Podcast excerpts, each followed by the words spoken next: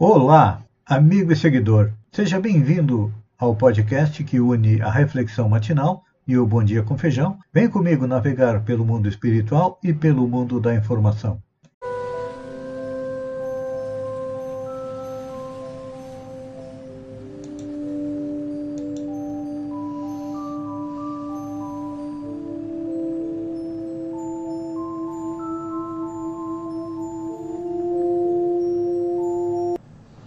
Olá, amigo e seguidor. Seja bem-vindo à nossa live diária da Reflexão Matinal, onde eu e você vamos em direção ao nosso coração para lá, como jardineiros espirituais, elevar templos às nossas virtudes, que estão em germe dentro do nosso coração e precisam crescer, florescer e frutificar para chegarmos à tão sonhada felicidade. Mas há também a erva daninha dos nossos vícios, os quais nós temos que extirpar, começando por cavar masmorras e enterrá-los bem fundo, porque são eles a causa da nossa dor, da nossa infelicidade e do nosso sofrimento. Vícios como impaciência, negligência, ociosidade, são a causa de nós ainda estarmos em um mundo de provas e expiação. Se já tivéssemos vencido eles, com certeza estaríamos em mundos melhores, ou já teríamos também transformado a nossa terra num mundo melhor. Por isso que estamos analisando a lei do progresso. É progresso material, do progresso científico, progresso intelectual e tecnológico, esse nós estamos fazendo. Mas, para que ele seja legítimo, não podemos prescindir da elevação moral do ser humano. E aonde está? Onde nós podemos ir buscar elementos para essa elevação moral? No Evangelho do Mestre Jesus. É. Ele é um código de conduta, um código de moral. E se colocado em prática, com certeza vai nos ajudar a sermos felizes. Não estamos aqui é, desfazendo, criticando outros códigos que existem, porque todos os fundadores das religiões foram prepostos do Cristo que vieram na data própria para nos trazer uma parte da grande verdade que é a lei de amor. Então, Sócrates e os filósofos na Grécia vieram descortinar um novo universo para nós, o universo da nossa mente.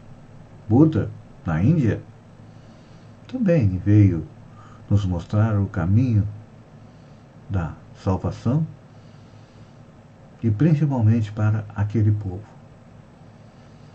Maomé, para os árabes, também foi um emissário de Jesus que teve como missão fazê-los evoluir. Moisés, com o Velho Testamento, fez com que o povo hebreu evoluísse de um povo politeísta, que acreditava em vários deuses, para um povo monoteísta. E o próprio Jesus veio há dois mil anos, não fundou religião, não. As religiões são fundadas pelos homens. Ele simplesmente veio, viveu, exemplificou e deixou dicas que nos foram repassadas pelos seus apóstolos.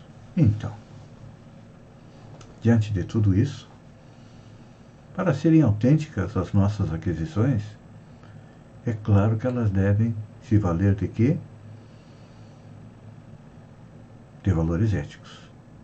Quando nós vemos nossos políticos roubando, quando nós vemos é, pessoas que convivem junto conosco procurando se dar bem na vida, fazendo das costas dos outros a escada para subir, para evoluir, são pessoas que ainda não adquiriram princípios éticos e não conhecem a lei de progresso e nem também a lei de retorno, porque tudo aquilo que nós fazemos ah, retorna para nós. Se vamos analisar nos dias de hoje toda esta sanha armamentista que nós vemos no governo federal, ontem eu li uma notícia que me deixou preocupado foi postada uma homenagem ao Dia do Agricultor e foi postada uma foto de um homem com uma arma. Qual é a arma do agricultor? É uma arma, uma espingarda? Ou é uma enxada? É o arado? São as mãos que lançam as sementes no solo. Então vivemos dias tristes dias amargos. Por isso tivemos a necessidade do coronavírus para nos acordar para os valores espirituais. Deus estava esquecido. Eu lembro uma história que tem a respeito do cientista Laplace, que foi apresentar seu livro ao imperador Napoleão. E depois de ler o livro, de folhear o livro, Napoleão questiona, mas aqui eu não vi nenhuma referência a Deus. E ele disse, olha, eu não senti a necessidade de utilizar Deus para escrever. Então isso estava acontecendo conosco. Todos nós não tínhamos a necessidade de Deus, porque tínhamos o Deus das redes sociais, o Deus Google, o Deus Facebook, o Deus Instagram. Só reverenciávamos a esse Deus.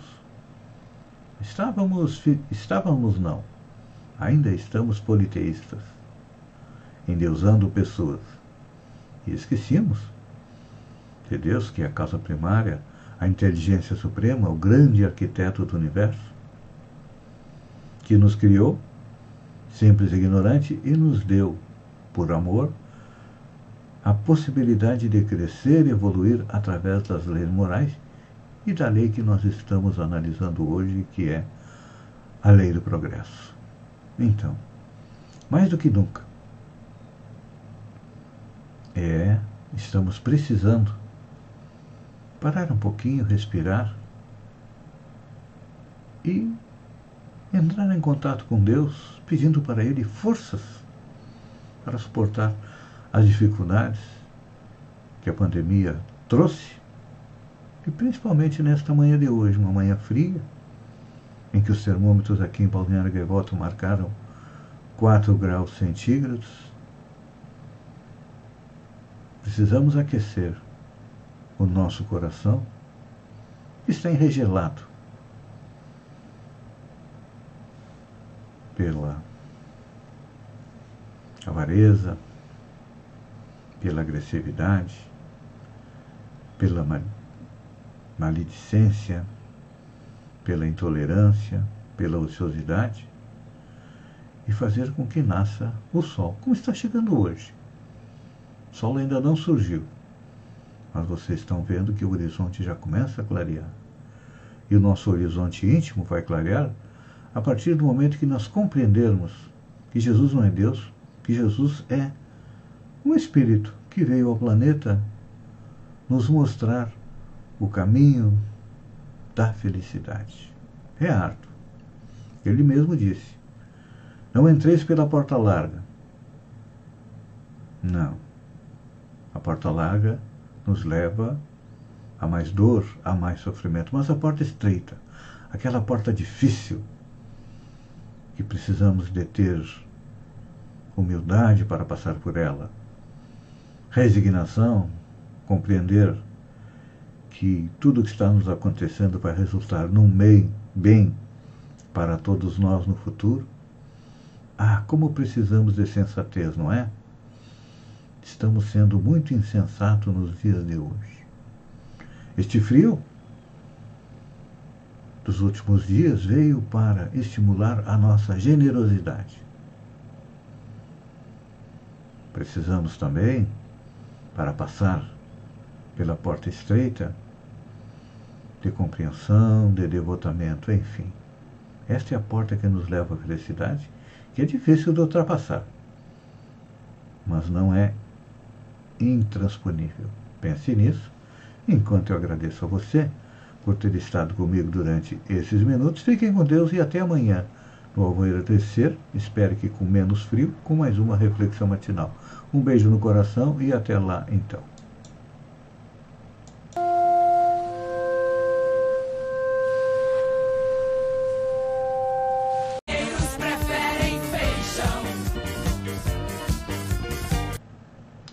Olá, amigo e seguidor.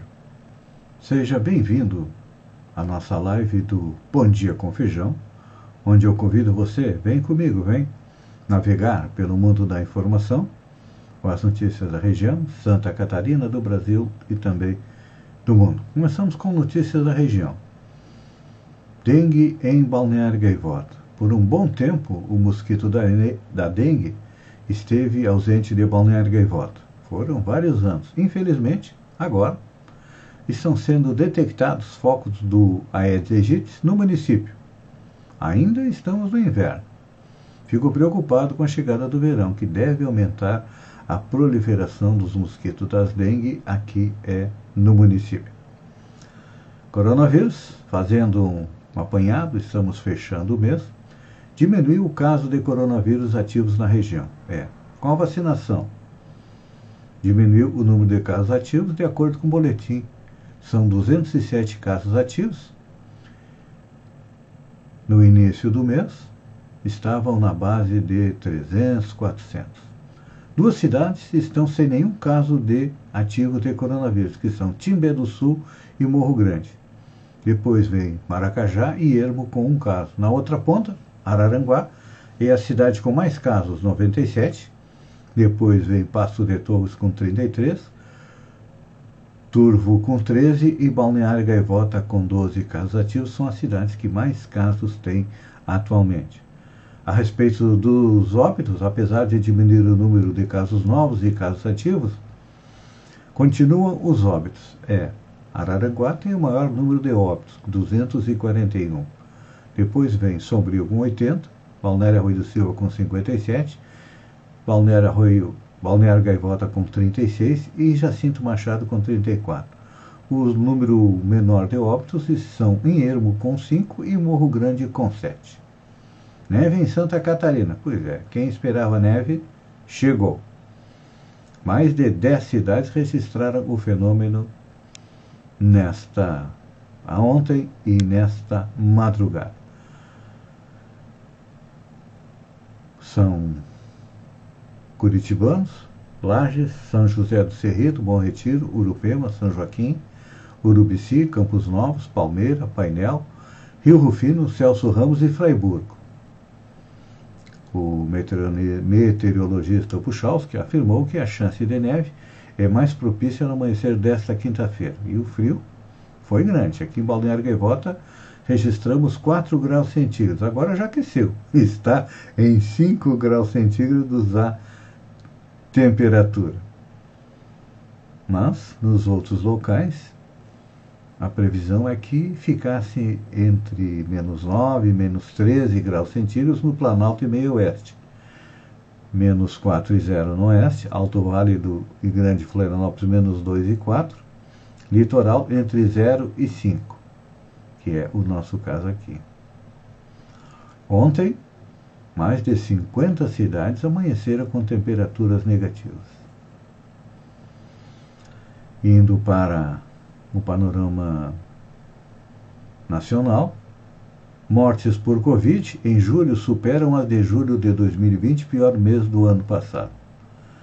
O Brasil registrou de 1 de julho até terça-feira, dia 27, 33.660 mortes pelo Covid, segundo dados apurados pelo consórcio de veículos de imprensa junto às secretarias de saúde do país. Mesmo com relação aos últimos meses, o, junho, o número já é maior do que o de julho de 2020, pior mês da pandemia. Na média, o número de mortes vem mostrando é estabilidade. Governo apaga a foto de homem armado usado para parabenizar o Dia do Agricultor após críticas. A Secretaria de Comunicação Social, SECOM, do Presidente da República, apagou, na tarde desta quarta-feira, o post com a foto de um homem armado feito horas antes, antes da, na conta do Twitter como homenagem do governo ao Dia do Agricultor. O tweet recebeu diversas críticas dos usuários e um deles apontou a origem da fotografia retirada do banco de imagens do iStock, iStock que é pago. Neste site, a foto tem a seguinte descrição: silhueta de um caçador carregando espingarda no ombro e observando. Gente, Pobre do país que precisa homenagear o agricultor com um homem portando uma espingarda. Vamos analisar. Quais são as armas do agricultor? A arma do agricultor é manchada, marado. São as mãos que ele utiliza para lançar as sementes na terra. Eu fico pensando, que tipo de pessoa, pensem bem, analisem, cada um chegue à sua conclusão. Que tipo de pessoa vai homenagear um agricultor com um caçador com espingarda na mão? Só pode ser uma mente sanguinolenta que só pensa em matar? Pois é. Só pensam em matar. Não é isso que o presidente e seus amigos dão um exemplo? Fazendo aquele gesto da arminha na mão, matar quem? Ah, antes ele dizia, vou matar os políticos, não vou me aliar no centrão, essa gente, essa corja. Agora ele deixou cair a máscara. Olha que eu não gosto de usar máscara. Eu sou o centrão. é. Sempre foi centrão. E nós, os tanso, nos iludimos com as promessas de que um país seria melhor. Está melhor para o bolso dos corruptos. Seguindo em frente. E olha, a internet não perdoa, né? Os internautas apontaram diferenças entre o post do governo brasileiro e o post do governo paulista. Aqui o governo de São Paulo publicou no Twitter uma imagem comemorando o Dia do Agricultor que mostra um homem com uma criança no colo, de frente para uma plantação. Não precisa nem comentar a diferença, né? Esse é o agricultor. O do governo federal é provavelmente o um miliciano. A caça de um índio, de alguém mais pobre. Notícia boa: vacina brasileira deve ser potente contra variantes, diz desenvolvedor. O imunizante está sendo desenvolvido pela Faculdade de Medicina da USP, em parceria com empresas Pharmacor Biotecnologia e PDS Biotechnology Corporation. O imunizante Versamune, desenvolvido pela Pharmacore de Ribeirão Preto, pode ser um triunfo contra novas variantes da Covid-19.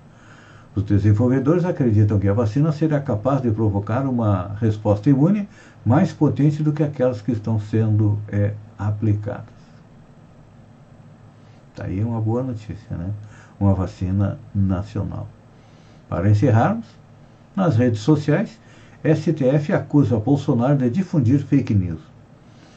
O STF reiterou nesta quarta-feira que jamais proibiu o governo Jair Bolsonaro de agir no combate à pandemia do novo coronavírus como constantemente alardeado pelo presidente e pela base aliada do Planalto.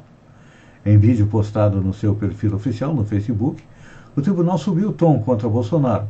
Uma mentira contada mil vezes não vira verdade. O vídeo explica que, conforme decisão do plenário, União, Estados e municípios têm competência para agir na pandemia. Claro que, como o presidente sempre foi atrás da tal da imunidade de rebanho, ou seja, todo mundo se contaminar para não precisar vacinar, não importa quantos morram, ele sempre utilizou a mentira de que estava de mãos atadas. Não estava. E que, infelizmente, ele não consegue é, colaborar com os outros entes da União, que sejam ou os estados ou os municípios. É, eu, Bolso, o presidente Bolsonaro, pensa somente nele próprio fazer o que ele quer, como ele quer, da maneira que ele quiser. E aí, quem morre é a população. Amigo e seguidor, obrigado pela companhia, fiquem com Deus e até amanhã às 7 horas com mais um Bom Dia com Feijão. Até lá, então.